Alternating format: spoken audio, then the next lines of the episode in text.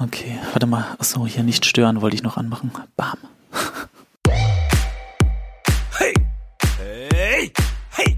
Hey! Hey! Hey! Hey! Schrei nicht so. So, Gary, es geht los. Das Wichtigste zuerst, ich habe einen Termin beim Optiker. Es hat ein bisschen gedauert und ich habe da eben jetzt online, habe ich mir jetzt einen Termin gemacht und zwar am 13. Mai um 12.30 Uhr gehe ich zum Optiker. Sagst du mir das jetzt so konkret, damit ich mir das eintrage, damit wir da keine Podcast-Aufzeichnung machen oder warum? Ich dachte, vielleicht kommst du mit und dann kannst du das mit beraten, also welche Brille ich dann nehmen soll. Ah, okay. Aber ich dachte, das findet jetzt alles nur noch digital statt. Muss schon physisch dahin gehen, oder was? die, genau, die, die messen, die messen meine, meine Augen richtig analog. Mhm. Aber weil du gerade schon gesagt hast, macht man jetzt nicht alles digital. Ich wollte dich was fragen. Weißt du, warum es heißt, dass man im Internet surft? Oh. Hm. Es hat bestimmt nichts mit Wellen zu tun. Oder? Doch, es hat, es hat im weitesten Sinne was mit Wellen zu tun. Und zwar, ich habe mich das schon immer gefragt und habe ich mal nachgeguckt. Ist eine gute Frage auf jeden Fall. Ja. Und es gibt, gab 1992 hat eine Bibliothekarin, als es da gerade so losging mit dem Internet, hat sie darüber einen Artikel geschrieben. Und dann hat sie sich überlegt, wie man dieses Rumgetreibe im Internet nennen könnte. Und weil sie auf ihrem Mauspad Wellen und einen Surfer hatte, ist sie auf die Idee gekommen, einen Artikel zu schreiben, der dann hieß Surfing the Internet. Das ist jetzt eine wahre Geschichte. Das ist eine wahre Geschichte. Und wie heißt die gute Seele? Die heißt Jen Armour Polly. Ach, krass. Ja. Da, da, äh, äh, boah. Also es ist 9.12 Uhr und du kommst hier mit so einer krassen Info um die Ecke. Ja, habe ich mir für heute überlegt. Und ich fand, aber das war nämlich wirklich was, was ich mich schon immer mal gefragt habe. Und dann dachte ich, das suche ich jetzt mal raus. Das wissen, glaube ich, nicht viele Leute. Also jetzt schon, dank uns, dank dir. Ähm, boah, es hat mich wirklich sprachlos gemacht. Finde find ich richtig cool. Ja, es ist ja jetzt äh, Corona-Zeit, ne? Eigentlich wollen wir da nicht so viel drüber sprechen, aber eine Sache. Nee, aber warte, ich muss, ich muss noch mal ganz kurz zurück. Ich, ich, ich hänge da jetzt gerade immer noch fest. Ähm, vor allem schön, dass sie das halt auch auf dem Mauspad hatte. Ich bin mir gar nicht sicher, ob es ein Mauspad überhaupt noch so deutschlandweit gibt. Nee, weil man hat ja nicht mehr diese Bälle unten in der Maus, sondern jetzt hat man ja hier diese Infrarotmäuse oder was die da unten haben. Früher hatte man doch noch die Bälle, weißt du noch? Wenn man damit ja. so rumgewackelt und dann. Ach, das da, war der Grund dafür, dann sind warum da man das gebraucht hat? Genau, und dann sind da diese Flusen drin gewesen, weil mit denen konntest du ja auf so einer glatten Oberfläche, mhm. konntest du ja mit der Maus früher nicht so richtig arbeiten. Und jetzt mit den neuen geht das ja. Mhm. Ich habe gar keine Maus mehr, ehrlicherweise. Ja, weil man das ja dann auch am Laptop integriert hat und so, aber. John mhm. Armour Polly, die hatte das. Das ist cool. Okay, Corona wolltest du was erzählen? Nee, ich wollte dich da auch was fragen. Oh. Und zwar, es ist ja so, es gibt ja immer so Sachen, vor denen man sich drückt. Mhm. Und jetzt zur Corona-Zeit hat man ja in der Regel oder viele Leute haben ja ein bisschen mehr Zeit aktuell. Mhm. Und jetzt wollte ich dich was fragen. Gibt es irgendwas, wovor du dich in den letzten Jahren immer gedrückt hast und was du jetzt machen musstest, weil du jetzt ja ganz offensichtlich die Zeit dafür hattest? Ja. Also da gibt es etwas. Ähm, Stand jetzt drücke ich mich da immer noch drum herum.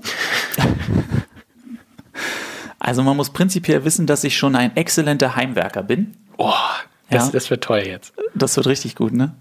Ähm, und in unserer Wohnung ist der Fall, dass wir Türgriffe haben, die ich total scheiße finde.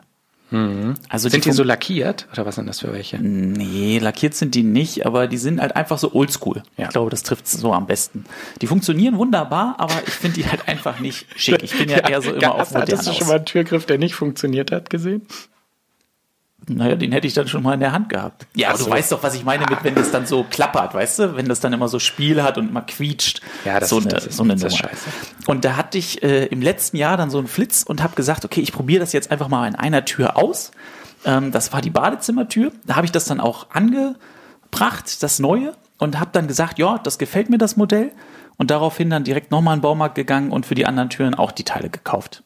Ja, und die liegen jetzt immer noch hinter meinem Schreibtisch in einer Kauflandtüte ähm, und sind noch nicht ausgepackt worden und auch noch nicht angebracht worden.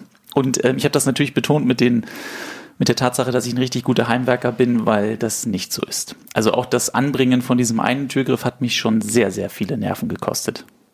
Ja, das, das kann ich glauben. Ich wollte nämlich auch äh, jetzt in dem Zusammenhang auch eine Heimwerkergeschichte erzählen, die Ui. ich nämlich jetzt gemacht habe, zusammen mit Nele. Und zwar ist über unserem Esstisch ist so eine Lampe, die super schick ist, aber leider auch super hell. Also wenn man sich hinsetzt oder auch wenn Gäste sich hinsetzen, man macht die Lampe an, dann wird man, wird man wie von so einem Blitzschock wird man getroffen. Man kann sich gar nicht angucken, man muss die ganze Zeit blinzeln, es ist unvorstellbar hell. Und dann liegt die Lösung natürlich nahe, ein Dimmer. Ein Dimmer muss her. Und dann sind wir äh, in den Baumarkt gegangen, haben einen Dimmer gekauft, ganz normal. Und dann haben wir zusammen mit einem YouTube-Video versucht, diesen Dimmer einzubauen. Und so, so, so, so Elektroarbeiten, das ist ja vergleichbar mit einer OP am offenen Herzen. Und dann haben wir da diese neuen Kabel reingesteckt und den Dimmer und alles dran und einmal drauf gedrückt und dann ging's auch. Und jetzt ist dieser Dimmer eingebaut. Jetzt gibt's aber folgendes Problem. Entweder der Dimmer passt nicht zu der Lampe oder aber die Lampe ist gar nicht dimmbar. Auf jeden Fall das Resultat ist, sobald man den Dimmer nur ein Minimü in Richtung es soll dunkler werden dreht, fängt die Lampe wie Sau an zu flackern. Die fängt extrem an zu flackern. Und jetzt, wo der Dimmer eingebaut ist, können wir trotzdem nicht dimmen. Nummer eins. Nummer zwei, er summt ganz, ganz laut. Und Nummer drei, er hat, glaube ich, 60 Euro gekostet. Für nichts. Das ist eine große Geschichte. Aber ich musste tatsächlich schon sehr schmunzeln, als du überhaupt gesagt hast, ja, wir haben uns ein YouTube-Video angeguckt. Weil ohne Witz, das ist für mich ja die Verarsche der Nation. Dass es immer heißt, ja, wenn du irgendwas Handwerkliches machen willst, dann guck dir ein YouTube-Video an. Ähm, bei mir der Fall gewesen, als es darum ging, dass ich die äh, Silikonfuge bei meiner Badewanne auswechseln wollte. Ich also, ne, weil ich auch überhaupt keine Ahnung hatte, Internet ähm, reingegangen äh, und bei YouTube geguckt, wie kann man das machen. Video gefunden gleich direkt, super easy, angeguckt, gedacht, oh, in, in Summe dauert es 15 Minuten, gut. Eine Sache ganz kurz, was verrückt ist ja auch, man vertraut denen ja auch. Ja, natürlich, man denkt, das sind ja Experten, ne? Genau. Ja, also die Videos sind ja jetzt auch nicht hochprofessionell gemacht, deswegen denke ich mir immer, irgendwas müssen sie ja können. also Videomacher sind sie nicht, entsprechend sind sie wahrscheinlich gute Handwerker. Ja. Und da habe ich gesehen, 15 Minuten dieses Video, okay, ich nicht so richtig begabt, brauche ich 30 Minuten, passt. Hatte aber noch einen Termin. Also es musste schon relativ zügig gehen. Hab angefangen und wusste ohne Witz nach 30 Sekunden, fuck, das war der größte Fehler meines Lebens. aber da hattest du die Fuge dann schon so rausgetrennt. ja, natürlich. Ja, geil. Äh, da habe ich direkt gemerkt, oh, oh, oh, das werde ich noch bitterlich bereuen. Und ähm, ja, bis heute bereue ich das auch. Ja, das glaube ich. Aber weil du auch meintest mit, man hat ja im Moment ein bisschen mehr Zeit. Kennst du diese Szenerie, dass man einer Person häufig begegnet, auf die man eigentlich überhaupt keine Lust hat? Du meinst, aber das, das, ist, also das sind dann ja Leute sozusagen aus deinem näheren Umfeld, meinst du damit? Also mich? Ja, ich dachte, ich kann es dir nicht so direkt sagen, deswegen muss ich es über den Podcast machen. Nein, es ist natürlich nicht. Nee, ich würde auch nicht mal sagen, dass es ein näheres Umfeld ist. Also was ich, was ich erlebe, ist, dass man, dadurch, dass ja so viele Leute zu Hause sind, lernt man seine Nachbarschaft ganz anders kennen. Also man, man sieht ganz viele Leute, die man sonst nicht gesehen hat oder sonst nur ganz selten gesehen hat, die sieht man jetzt irgendwie täglich. Und dann entwickeln sich ja auch Verschwörungstheorien. Also wir sind, haben vom Balkon zum Beispiel auch schon beobachtet, da sind wir uns nicht ganz sicher. Da sehen wir einen Mann und eine Frau. Und den Mann, meinen wir, haben wir früher immer mit einer anderen Frau gesehen und der geht jetzt immer mit unserer einen Nachbarin hoch. Uiuiuiuiui. Ja. Das ist heftig. Ja. Ich habe aber was anderes gemeint. Was denn? Ich habe folgendes ähm, Problem. Ich bin umgezogen vor, ich glaube, vier Jahren oder so, Pi mal Daumen. Nicht, nicht viel weiter weg als äh, meine ursprüngliche Wohnung, aber halt ein Stückchen. Und ähm, mein damaliger Nachbar ist auch anscheinend umgezogen. Ähnliche Richtung, wo ich jetzt wohne. Und immer wenn ich zum Eisladen gehe, immer wenn ich mich also wirklich gerade freue, draußen unterwegs zu sein, um mir ein Eis zu holen, dann sehe ich den. Und der labert mich immer zu, sodass ich nicht zu meinem Eis komme. Das dauert immer und das nervt mich dann natürlich. Ich bin schon teilweise jetzt Umwege gegangen, an der lauten Straße lang, wo man auch keinen Bock drauf hat, nur damit ich dem nicht begegne und zügig zu meinem Eis komme. Ja, ja, das, das kenne ich. Also das, das was was heißt, das kenne ich, aber das verstehe ich. Was ich manchmal mache ist, wenn ich aus dem Haus gehe, also wir wohnen ja in so einem Haus, wo mehrere Wohnungen sind, und wenn ich höre, dass jemand anderes auch zu seiner Haustür rausgeht, dann mache ich meine wieder zu und warte, warte bis der draußen ist, bevor ich losgehe. Ja, auch das kenne ich. Da frage ich mich mal, ob das dann andere im Haus vielleicht auch machen, wenn die mich hören, dass die dann auch schnell ihre Türen wieder zumachen. Bestimmt. Aber Stefan, weißt du, was ich mich jetzt gerade frage? Ne? Also von diesen ganzen Themen, die wir jetzt aufgemacht haben, wie kommen wir denn da zu unserem heutigen Gast beziehungsweise unserer Gästin? Pass auf, mach mir das nicht kaputt. Oh Gott. Weil, ich habe dich ja vorhin gefragt, wovor drückst du dich am liebsten? Und eine andere Beschreibung ist dafür ja, ähm, wobei kneifst du häufig? Und wo wird häufig gekniffen? Beim Handball. Okay. Okay. Wie lange hast du dafür gebraucht, um dir das zu überlegen? Ja, das habe ich mir hier aufgeschrieben. Oh, stark. Okay. Na, das passt ja dann ganz gut. Denn Thema ist ja heute Handball. Hallo, Einen wunderschönen guten Morgen, Dina. Guten Morgen, Dina. guten Morgen. Wo erwischen wir dich gerade? Ich sitze tatsächlich hier in unserem Arbeitszimmer auf dem Boden, weil ähm, keine Möbel mehr vorhanden sind. Oh, so ist es schon angekommen. Die Armut hat eingeschlagen, oder was? genau, mehr oder weniger, ja. Äh, wir bereiten uns schon so ein bisschen auf den hoffentlich anstehenden Umzug vor, ja.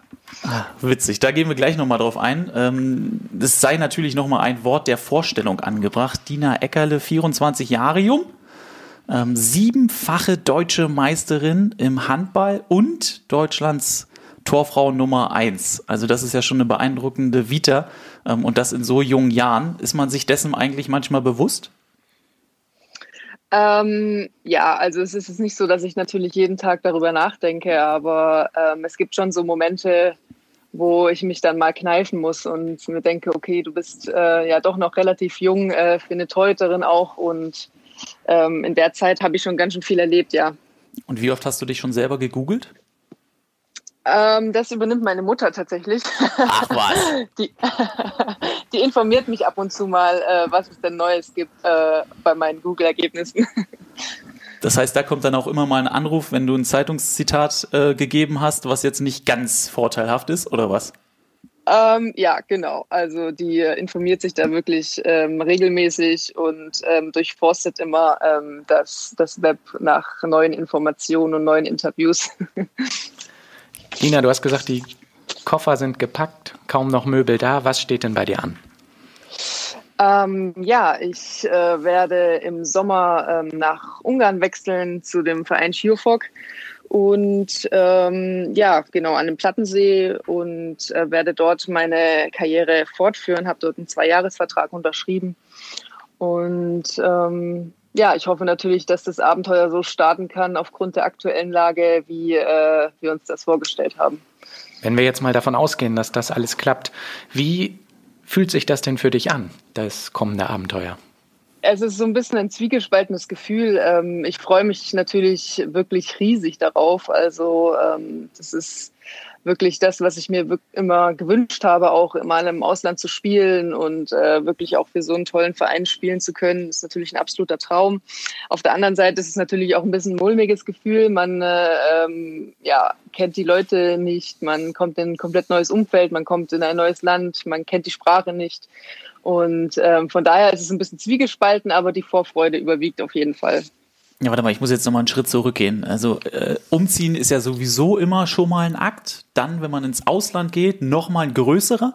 Aber jetzt unter Corona-Bedingungen, äh, was sind die Baustellen, die einen da erwarten?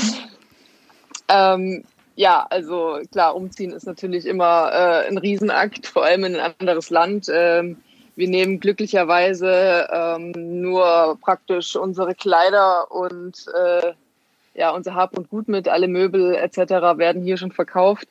Ähm, das vereinfacht das Ganze ein bisschen, aber äh, wir wissen natürlich jetzt im Moment nicht, wie es ähm, ja, wie überhaupt der, der, der Start sein wird oder wann der Start sein wird in Ungarn.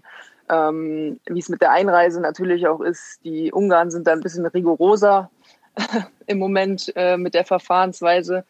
Und deswegen sitzen wir so ein bisschen auf heißen Kohlen und warten einfach ab und ähm, hoffen das Beste. Und im schlimmsten Fall musst du dann wieder bei deinen Eltern einziehen, oder wie muss man sich das dann vorstellen? Ja, also äh, ich habe tatsächlich gestern drüber nachgedacht, was eigentlich ist, wenn wir, wenn wir hier nicht wegkommen. dann, dann wird wohl oder übel mein altes Kinderzimmer herhalten müssen. Äh, apropos altes Kinderzimmer, was hängen da so für Plakate? ähm, ja, gar keine. Also so, alles schon das, abgeräumt. Das, alles schon abgeräumt. Ich bin ja relativ früh ausgezogen und ähm, das wird jetzt äh, anderweitig verwendet, dieses Zimmer. Aber mein Papa hat einen ein, ja, ein Riesenschrank mit Utensilien, mit Trikots, mit äh, Autogrammkarten. Also da ist alles verwahrt. Du sagst ja, du bist schon früh äh, ausgezogen. Was braucht es für dich, dass ähm, sich deine Wohnung oder auch dein Umfeld für dich nach Heimat anfühlt? Was gehört da dazu? Ähm, ja, ich denke erstmal, dass mein Freund da ist. das ist für mich äh, ja Voraussetzung. Der gibt mir natürlich ganz, ganz viel Halt und ähm, es hört sich zwar ein bisschen kitschig an, aber wenn er da ist, ist das auch gleichzeitig dann auch mein Zuhause. Ähm, aber natürlich ähm, muss man sich auch wohlfühlen. Also ich, ich mag es gerne, Erinnerungen aufzuhängen oder auch viele Bilder von der, von der Familie, von den Freunden aufzuhängen. Und ähm, ja, das erinnert einen immer so ein bisschen, egal wo man vielleicht gerade auf der Welt ist, ähm, ja, wo man hingehört und wo man auch seinen Rückhalt hat. Was ist denn ein Bild von dir mit äh, vielleicht anderen Personen oder mit einem anderen Gegenstand, was du unbedingt noch an der Wand haben möchtest? Ähm, das ist eine gute Frage. Also ich hätte tatsächlich ganz gerne das ähm, Meisterfoto des vergangenen Jahres in, in großer Größe an meiner Wand ähm, weil dieser Titel bedeutet mir irgendwie ganz besonders viel. Deswegen äh, würde ich das Bild schon ganz gerne aufhängen, ja. Führ das mal gerne aus. Warum bedeutet dir dieser Titel so viel? Ähm, ich bin äh, letztes Jahr, also 2018 eigentlich, ähm, zu, zu Bietigheim gewechselt vom, vom Thüringer HC, also vom, vom Erzrivalen sozusagen. Ähm, bin mit dem Thüringer HC schon äh, sechsmal deutscher Meister geworden. Natürlich waren die auch alle sehr besonders und äh, jede Meisterschaft hat, glaube ich, was Emotionales natürlich. Ähm, aber dann bin ich nach Bietigheim gewechselt und bin so das erste Mal äh, ein einen neuen Weg gegangen und bin dort im ersten Jahr auch direkt Meister geworden mit meiner Mannschaft. Und ähm, deswegen war das für mich eigentlich so der emotionalste Titel bisher. Ja, und da gab es ja wohl auch einen Vorfall anschließend, nachdem der Titel eingefahren wurde und der Pokal übergeben wurde, mit einer gewissen Anna Lörper, habe ich mir sagen lassen.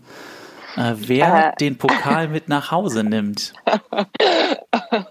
ich weiß nicht, woher diese Insider-Informationen kommen. Kann ähm, ich auch ja. nicht sagen. Also äh, die Anna hat ähm, ja, glaube ich, tatsächlich zum ersten Mal den deutschen Meistertitel letztes Jahr gewonnen ähm, und die hat natürlich schon einige Jahre ähm, auf dem Buckel, sage ich jetzt mal.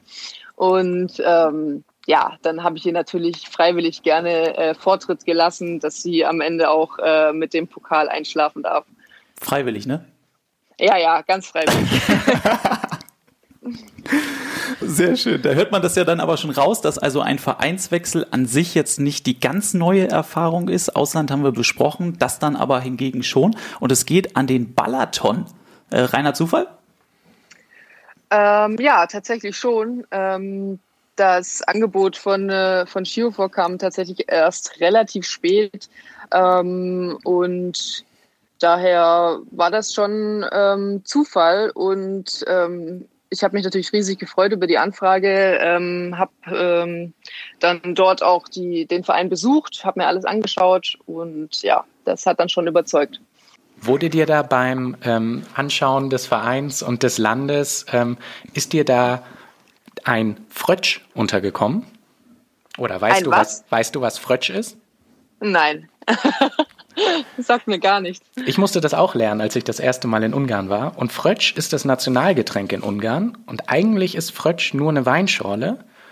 Die Ungarn Ah. haben, die haben das aber in gewisser Weise professionalisiert. Und es gibt diesen Frötsch in ganz vielen verschiedenen Mischverhältnissen. Und die haben auch äh, spannende Namen. Es gibt den Hausmeister Frötsch, den Vizepräsidenten Frötsch, den Sportfrötsch. Das wäre wahrscheinlich was für dich. Und das hängt dann immer vom jeweiligen Mischverhältnis ab. Und was ich Ah, auch noch gelernt okay. habe, ist, dass der Grund, warum Frötsch das ungarische Nationalgetränk ist, ist, dass ein Ungar das Sprudelwasser erfunden hat. Ah, interessant. Ja, ich denke mal, dass ich dann vielleicht in den kommenden zwei Jahren den einen oder anderen Frötsch noch trinken werde. Also äh, ich bin gespannt. ich bin gespannt. Äh, Kannst du denn überhaupt schon irgendwas auf Ungarisch? Hast du dich mit der Sprache an sich schon ähm, beschäftigt? Ähm, ja, ich habe mir natürlich jetzt in dieser Zeit äh, vorgenommen, ähm, viel, viel Ungarisch zu lernen. Habe mir auch ähm, sehr motiviert äh, das ein oder andere Buch bestellt zum, zum Lernen für Anfänger und muss leider sagen, dass ich äh, ja nach dem ein oder anderen Durchblättern das Buch direkt wieder weggelegt habe, weil es wirklich so schwer ist. Also ich kann natürlich ein paar Wörter, ähm, aber ja, ich denke oder ich hoffe zumindest, dass der Rest dann kommt, wenn ich dort bin, äh, einfach durch durch die Menschen äh, und dass man vielleicht auch ein bisschen gezwungen ist zu reden. Aber ähm, ja, es ist eine unheimlich schwere Sprache. Also ähm, da muss ich mich noch ein bisschen einlesen. Oh, da kann ich eine ganz äh, kleine Anekdote erzählen. Also hat jetzt nicht mit Ungarisch was zu tun, aber mit dem Thema Sprache in der Schule habe ich in der elften Klasse beschlossen, ähm, ich versuche es nochmal mit einer dritten Fremdsprache neben Englisch und Französisch. Und zwar wurde bei uns dann noch Russisch angeboten. Und dann dachte ich, okay, elfte Klasse, da ist man in einem gewissen Alter, wo man dieses äh, Verständnis entwickelt hat, um so eine Sprache dann auch nochmal zu lernen. Und bin davon ausgegangen, okay, hat ein anderes Alphabet, die russische Sprache im Vergleich zum Deutschen. Da wird man wahrscheinlich das erste halbe Jahr nur dieses Alphabet machen. Und dann bin ich in die Klasse reingekommen, erste Stunde, 45 Minuten, die Lehrerin das komplette Alphabet durchgeprügelt, ich rausgegangen aus dem Unterricht und direkt gewusst, die nächsten Jahre werden Hölle, ich werde nichts können. Lustig, dass du es sagst, weil äh, tatsächlich hatte ich die gleiche Idee. äh, in der 11. Klasse habe ich nämlich auch äh, von Französisch Leistungskurs in Russisch äh, Anfängerkurs gewechselt und hatte den gleichen Plan. Der ist auch genauso wenig aufgegangen. ah, stark, haben wir was gemeinsam.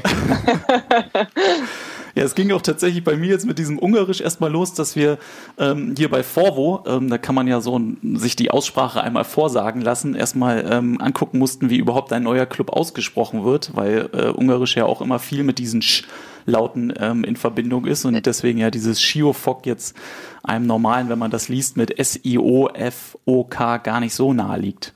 Ja, genau. Also die haben da, äh, ich glaube, vier oder fünf verschiedene Varianten, wie man das S oder das SZ oder das C aus, ausspricht. Also ist eine Herausforderung. Dina, jetzt der Gang ins Ausland, aber auch vorher schon ähm, mal ein Wechsel. Wie siehst du das? Muss man als Sportler, als erfolgreicher Sportler schneller erwachsen werden oder wird man schneller erwachsen? Wie, wie fühlt sich das für dich an? Ähm, ich denke, es kommt ganz darauf an, wie vielleicht die eigene oder der eigene Werdegang aussieht. Ich bin denke ich, schon relativ früh erwachsen geworden, einfach durch die Umstände, dass ich schon so früh ausgezogen bin. Ähm, aber ich bin auch der Meinung, dass es dann nicht sein muss. Also es gibt, ich kenne viele, viele Handballerinnen auch, die wirklich lange noch zu Hause gewohnt haben und im Verein, im Umfeld gespielt haben. Und ähm, ja, da wächst man vielleicht ein bisschen behüteter und ähm, auf und, und hat vielleicht noch ein bisschen was anderes von der Jugend, äh, als es jetzt vielleicht in meinem Fall war. Aber natürlich wird man, wird man gleichzeitig schnell erwachsen, wenn man, wenn man in der Frauenmannschaft spielt, wo vielleicht auch viele ältere Spielerinnen dabei sind. Ähm, da wird man natürlich dann so ein bisschen mit ins Boot geholt und ähm, ja, aber ich denke nicht, dass es von Vorteil oder von Nachteil ist. Ich denke, es ist einfach, ähm, es geschieht im Laufe der Zeit, dass man, dass man äh, vielleicht ein bisschen früher erwachsen wird, aber das ist, das kann einem, glaube ich, nur gut tun. Genau, ist das dann noch was, was deine Rolle ähm, auf dem Platz dann noch mitbestimmt?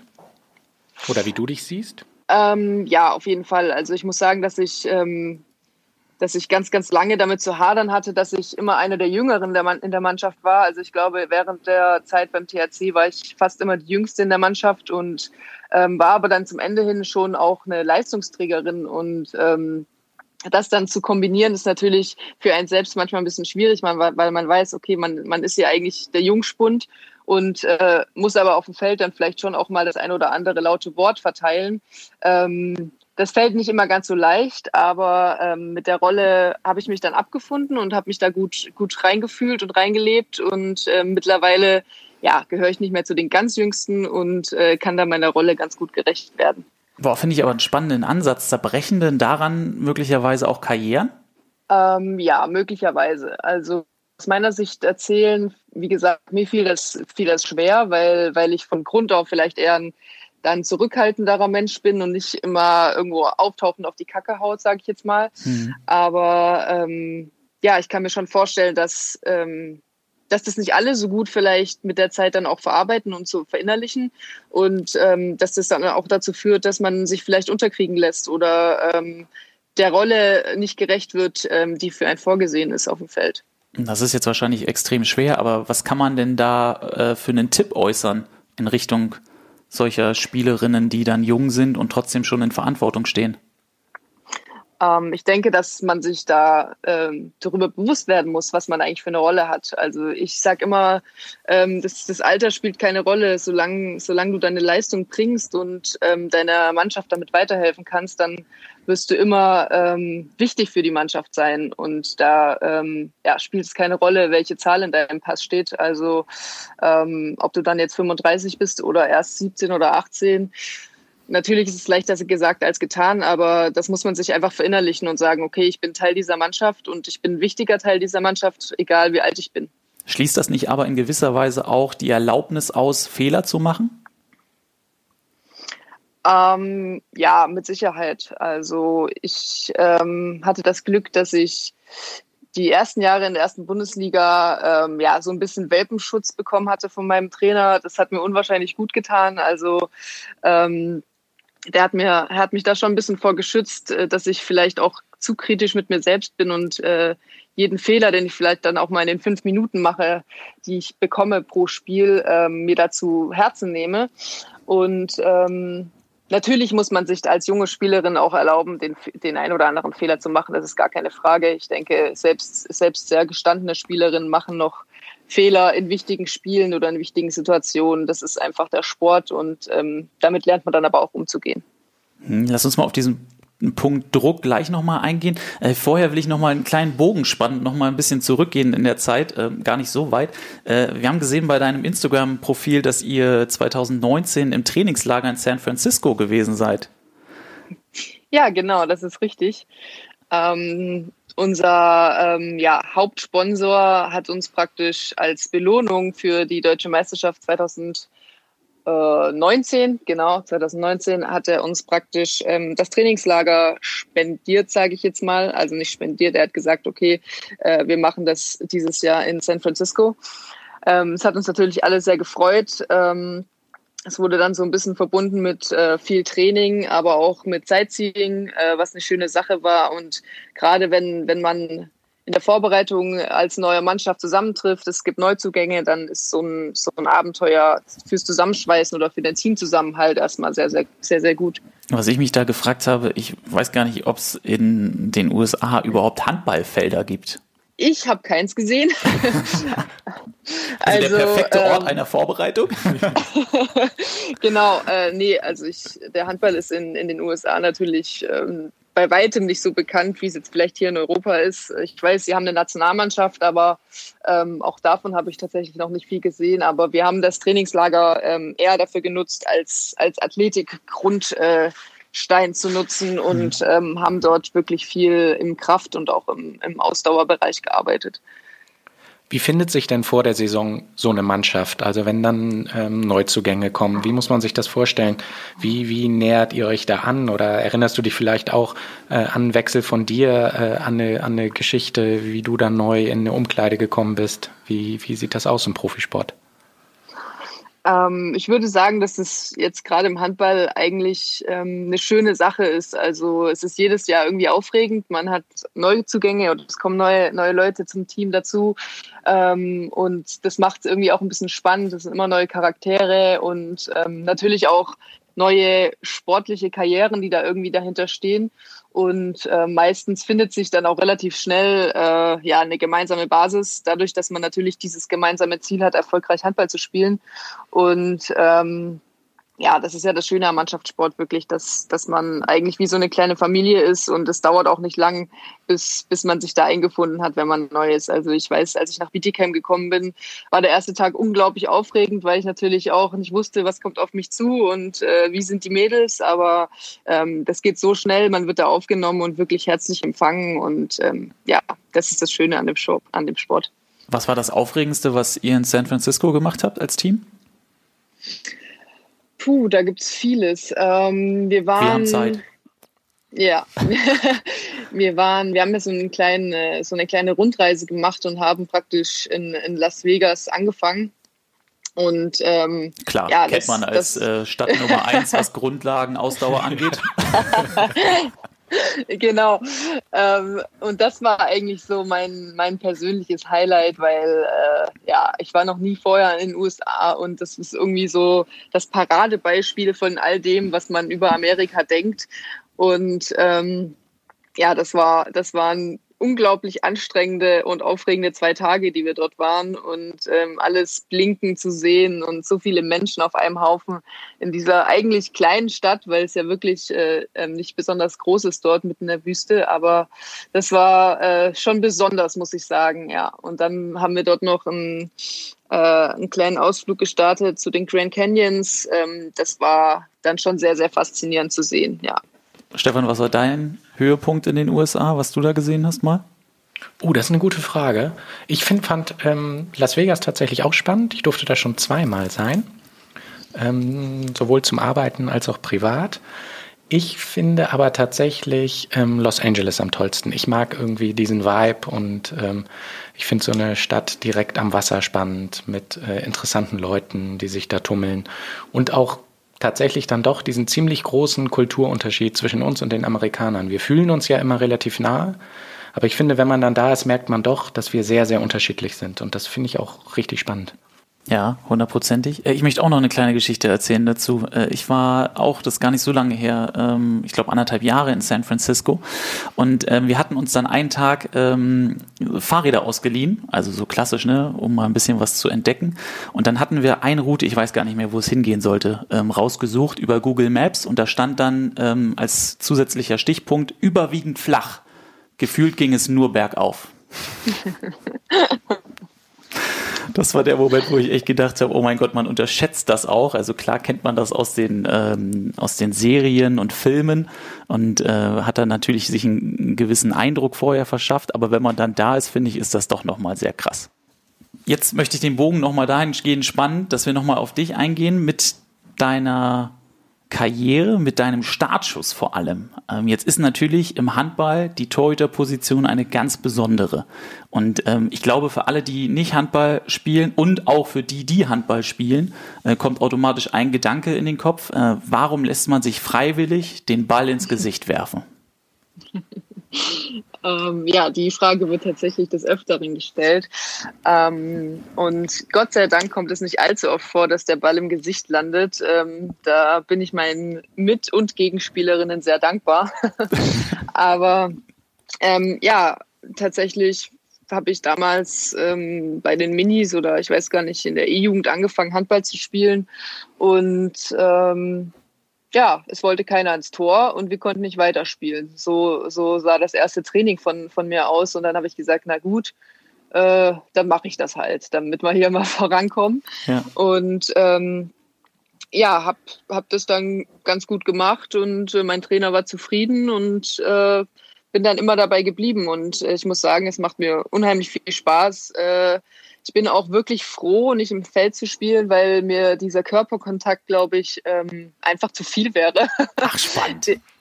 Den, den die Feldspielerin da wirklich äh, über 60 Minuten haben. Also wir, wir spielen ja teilweise auch Aufwärmspiele, die äh, handballspezifisch sind und da machen die Torhüter dann meistens auch im Feld mit und da merke ich dann immer wieder. Also ähm, ja, ich bin froh, äh, wenn ich wieder in mein Tor zurück kann und die nicht ständig an meinem Trikot rumzuppeln oder ähm, ja. Ähm, deswegen bin ich ganz froh, dass ich, dass ich im Tor stehe. Gleichzeitig ist es ja aber auch eine Position mit einer ähm, extremen ähm, Verantwortung und man ist ja auch sehr exponiert da. Wie ähm, gehst du dafür mit dir selbst, also wie gehst du damit um, mit dem, mit dem ja auch relativ großen Druck auf dieser Position? Ähm, ja, als Teuterin oder auch als Teuter ist man natürlich irgendwie so ein so ein eigenes kleines Team, sage ich jetzt mal, weil ähm, ja, wenn es verliert man alleine das Spiel in der letzten Sekunde, was mir auch schon äh, passiert ist, oder man, man ist natürlich der große Held, wenn man den entscheidenden Ball hält. Ähm, und ähm, ich denke, oder ich persönlich denke darüber gar nicht viel nach im Spiel an sich, ähm, dass, dass der Druck vielleicht jetzt in der Situation besonders hoch ist, ähm, weil sonst, sonst würde, würde man die Leistung, glaube ich, nicht abrufen können. Also man ist dann während dem Spiel wirklich in so einem Tunnel und ähm, versucht einfach, sich maximal zu konzentrieren, diesen Ball zu halten und ja, aber natürlich hat man vor dem Spiel oder auch nach dem Spiel dann die Gedanken und ähm, gerade auch vor wichtigen Spielen ist der Druck natürlich enorm groß. Da versuche ich eigentlich, ähm, ja, mich mit ein bisschen Musik, ein bisschen runterzubringen und mich auch zu beruhigen. Und ähm, ich, ich versuche mir meine eigenen Stärken ins Gedächtnis zu bringen und äh, das klappt meistens auch ganz gut. Also ja, man muss ein bisschen mental äh, auch mit sich selbst arbeiten, damit, damit das hinhaut, ja.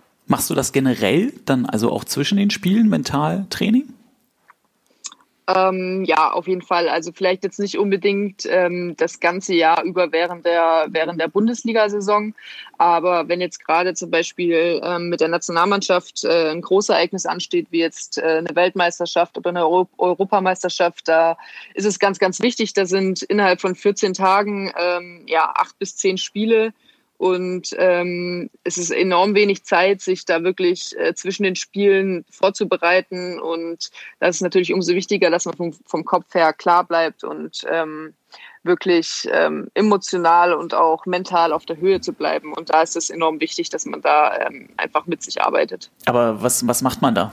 Also wie arbeitet man dann da quasi äh, und geht da ran? Was, was gibt's da für Übungen? Was gibt's da so für Tipps? Weil ich meine, jeder kennt das ja, dass ähm, jetzt natürlich nicht die Teilnahme an der Weltmeisterschaft oder Europameisterschaft, aber dass es so gewisse Highlights gibt, wo man besonders aufgeregt im Vorfeld ist.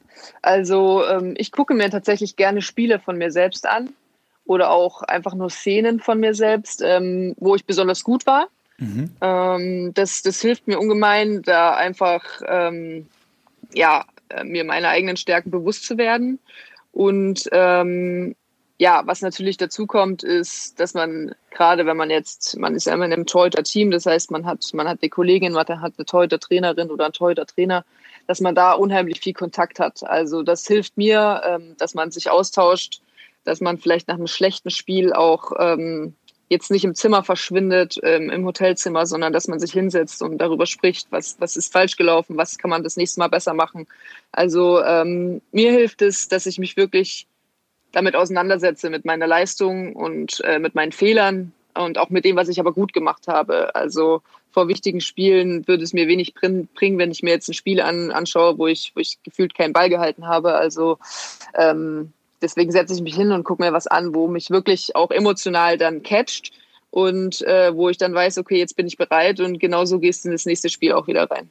Und in der Nachbereitung guckst du dir dann deine Fehler direkt an oder brauchst du dann erstmal ein paar Stunden Abstand und machst das dann am nächsten Tag, wenn es dann darum geht, auch Verbesserungsansätze zu finden?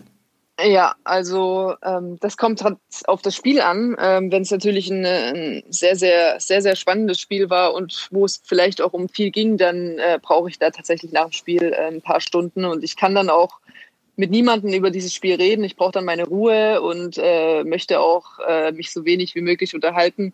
Und wenn ich dann so mir meine eigenen Gedanken dazu gemacht habe, dann ähm, kann ich mich dann auch äh, darüber unterhalten und kann, kann es analysieren. Aber das dauert dann meist schon ein paar Stunden. Mhm. Und weil du gerade meintest noch, du hörst dann im Vorfeld auch gerne Musik. Was hörst du da dann? Also wirklich eher ruhigere Musik, um dich auch damit ein bisschen zu entspannen oder dann eher ablenkendere? Ähm, äh, unmittelbar vor dem Spiel höre ich eigentlich alles, was laut ist und knallt, sage ich jetzt mal. Ähm, um einfach wirklich auf, auf dieses Level zu kommen, um schon mal ein bisschen hochzufahren und äh, ein bisschen heiß zu werden. Aber ähm, ja, tagsüber höre ich dann gerne auch mal, äh, auch einen Podcast gerne oder ähm, einfach ein bisschen was ruhigeres oder was, was einen vielleicht ein bisschen ähm, ja, zum Andenken anregt. Also ähm, es gibt auch ganz, ganz äh, tolle Podcasts von ähm, Sportpsychologen. Sowas höre ich mir dann vielleicht auch gerne mal an. Also da gibt es ganz, ganz viele verschiedene Dinge. Und zukünftig also auch uns. Genau, so sieht's aus. ähm, Jetzt müssen wir natürlich sportlich auch noch mal kurz vorausschauen.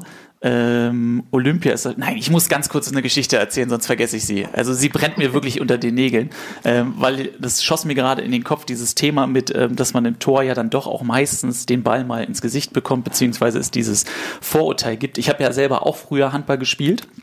Und ähm, ich glaube, das war so in der C-Jugend Pi mal Daumen.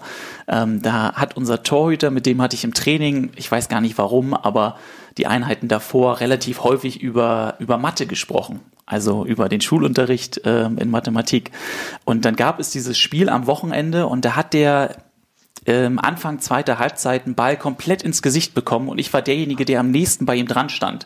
Bin dann direkt hin und habe dann so gefragt, alles okay? Und er guckt mich nur an mit weit aufgerissenen Augen. Ah, Gary, ah, ich muss noch Mathehausaufgaben machen. ich habe jetzt aber noch ein Wort bei mir auf dem Zettel stehen, was ich unbedingt nochmal anreißen möchte. Stichwort Tätowieren.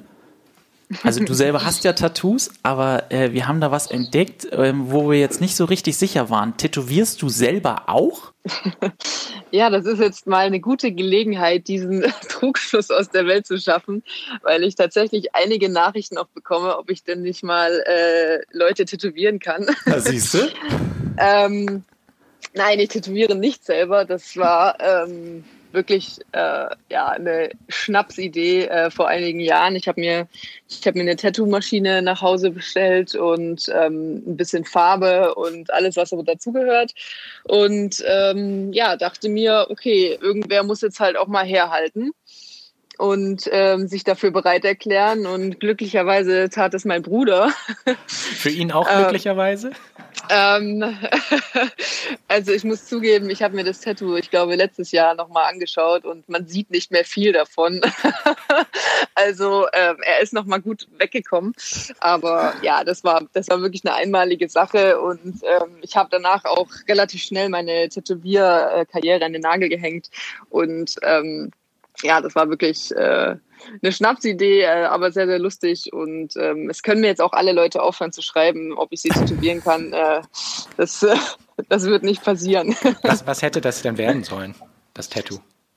Ähm, das, das sollte eine Zahl werden, beziehungsweise es ist auch eine Zahl geworden. Ähm, die Nummer 23 wollte er sich auf, die, auf, auf das Schulterblatt tätowieren lassen. Und dann dachte ich, na gut, äh, das kann ja wohl nicht so schwer sein.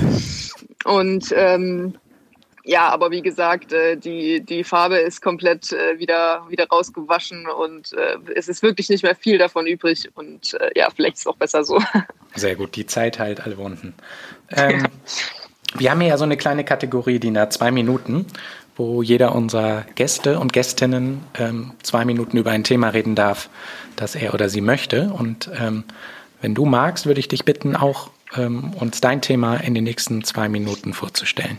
Ja, sehr gerne. Also ähm, ich möchte diese zwei Minuten ganz gerne nutzen, um einfach äh, über zwei der wichtigsten Menschen in meinem Leben zu sprechen. Und ähm, ja, es ist, sind meine Eltern, äh, Ina und Stefan. Und ähm, ja, die zwei sind natürlich mit meine größten Unterstützer ähm, in meinem ganzen Leben. Also jetzt nicht nur auf den Handball bezogen, sondern wirklich, die, die unterstützen mich bei jeder Entscheidung, die ich treffe. Ähm, egal ob sie es vielleicht selbst für, für eine falsche Entscheidung halten oder nicht. Und ähm, dafür bin ich sehr, sehr dankbar. Und ohne die zwei hätte ich es wahrscheinlich im Sport auch nie so weit geschafft, äh, wie ich es jetzt äh, tatsächlich auch getan habe. Ähm, meine Mama, die ist, ähm, hat mit Sport gar nichts am Hut. Also die ist weder begabt in irgendeiner sportlichen Aktivität, ähm, noch hat sie selbst mal irgendeinen Sport gemacht. Also ähm, die äh, hat dann damals meinem 13-jährigen Ich einfach vertraut und äh, mir die Möglichkeit gegeben, in wirklich äh, einem so jungen Alter dann äh, auf das Sportinternat in Erfurt zu ziehen, ähm, das wirklich auch 350 Kilometer entfernt war. Also da ziehe ich wirklich alle meine Hüte, dass sie mir damals diesen, diesen Wunsch erfüllt hat. Ähm, ich war damals bei der Sichtung für die, für die Jugendnationalmannschaft und habe mich da ganz gut präsentiert und ähm, ja, dann kam der Anruf eben aus Erfurt und die haben mir angeboten, mir das Ganze mit meiner Familie anzuschauen. Und danach war für mich klar, okay, ich will das unbedingt machen. Und ähm, mir war damals vielleicht nicht ganz so bewusst, dass ich wirklich erst äh, 13 Jahre alt war, also eigentlich ja noch ein, ein Kind. Und ähm, was ich mir damit eigentlich zumute. Und äh, ja, meine Mama hat damals gesagt, du, das ist genau dein Ding und ich traue dir das zu und ich, wir unterstützen dich da, du kannst es machen. Und ähm, ja, die haben mir da einfach nie Steine in den Weg gelegt und dafür bin ich einfach sehr, sehr dankbar. Und ich denke, für sie war es natürlich auch keine leichte Situation, ihr Kind in dem Alter einfach ja, aus dem Haus zu schicken. Und ähm, ja, deswegen bin ich da einfach dankbar und natürlich auch für meinen Papa, der, glaube ich, der allergrößte Fan auf dieser Welt von mir ist und ähm, der wahrscheinlich auch in Ungarn zu jedem einzelnen Spiel kommen würde, wenn ich das erlauben könnte. Aber ähm, ja, ich bin, ich bin da wirklich dankbar, weil er auch ähm, mal ein kritisches Wort zu mir spricht nach vielleicht einem nicht ganz so guten Spiel von mir und ich aber weiß, dass er es nur gut mit mir meint und äh, ich da auch jedes Wort für bare Münze nehmen kann. Und ähm, ja, ich bin sehr, sehr dankbar, dass ich die beiden in meinem Leben habe und dass, dass ich ähm, zwei Elternteile habe, die da so hinter mir stehen und mich da in jeder Situation unterstützen. Und da deswegen wollte ich einfach mal Danke sagen, Mama und Papa. Sehr schöne Worte. Ich habe äh, während äh, dieser Worte drüber nachgedacht, du hast noch gar nicht gesagt, wie du überhaupt zum allerersten Handballtraining gekommen bist. Waren Stimmt, die da ja. auch beteiligt? Deine Eltern? Ähm, ja, indirekt. Also ich war immer schon ein sehr, sehr aktives Kind, würde würde ich jetzt mal so sagen. Also ich war, war glaube ich, sehr anstrengend für meine Eltern und ähm, Ich wollte ich gerade habe sagen, aber das ist immer das Synonym, ne? Aktives Kind für anstrengendes Kind. genau richtig. Ähm, und ich ähm, hatte aber nie so eine richtige Sportart für mich gefunden. Also meine beiden älteren Brüder waren im Fußballverein, das war so bei uns auf dem Dorf üblich. Ähm, aber für mich gab es nicht so richtig was. Und ähm, dann war in der dritten Klasse, glaube ich, hat mich eine, eine Schulfreundin gefragt, die war dann beim Handball schon, hat gefragt, na komm doch mal mit und probier das aus. Und ähm, ja, meine Eltern waren dafür sehr, sehr dankbar, weil ich jetzt meine, meine Energie dann in der Halle auslassen konnte. Und ähm, ja, so ist das gekommen. Ja, vielen Dank für die, äh, für deine Zeit natürlich und ähm, zusammenfassend können wir jetzt ja nochmal sagen, auch nach den zwei Minuten, du bist äh, wahrscheinlich so ein guter Rückhalt für deine Mannschaft, weil du auch von zu Hause ähm, so einen starken Rückhalt ähm, immer bekommen hast. Und uns bleibt nur zu sagen, vielen, vielen Dank für deine Zeit. Vielen, vielen Und Dank. Ich hoffe, wir hören Ja. uns bald mal wieder. Bleib gesund Ja, und alles Gute, äh, vor allem für die Zeit dann in Ungarn. Ja, vielen Dank auch und ähm, ja, bleibt ihr auch gesund. Das ist ja im Moment das Wichtigste. Stefan, jetzt stehen wir ja wieder vor der großen, großen Herausforderung. Ne? Gast ist weg und wir müssen irgendwie Tschüss sagen, oder? Ja, und es wird auch nicht einfacher. Nee, Es wird's wird nicht, einfacher. aber das hat mich so gewurmt, dass ich mir was überlegt habe. Na? Ja, es, die Idee kam gestern, als ich mit meiner Frau darüber philosophiert habe, was man denn da machen könnte. Und die Idee ist, wir sagen am Ende immer in einer anderen Sprache Tschüss. Und dann habe ich erstmal geguckt, wie viele Sprachen gibt's denn überhaupt auf der Welt? Und jetzt kommt's, ungefähr 7000 Sprachen. Ohne Dialekte. Das ist krass, oder? Das ist krass, ja. Ja. Und weißt du, wie wir anfangen? Na? Ganz, ganz klassisch. In Hamburg sagt man Tschüss. Tschüss. Hey, hey, hey, hey, hey, hey, hey. Schrei nicht so. Gary, weißt du, was geil wäre? Na? Wenn alle Leute uns abonnieren würden. Abonnieren. Warum ist da noch keiner drauf gekommen? Weiß ich auch nicht. Und liken. Überall alles abliken. Und am Ende noch eine Bewertung abgeben, oder? Das wäre Hammer. Das wäre geil. Bei Facebook und Instagram und überall, wo es Podcasts gibt.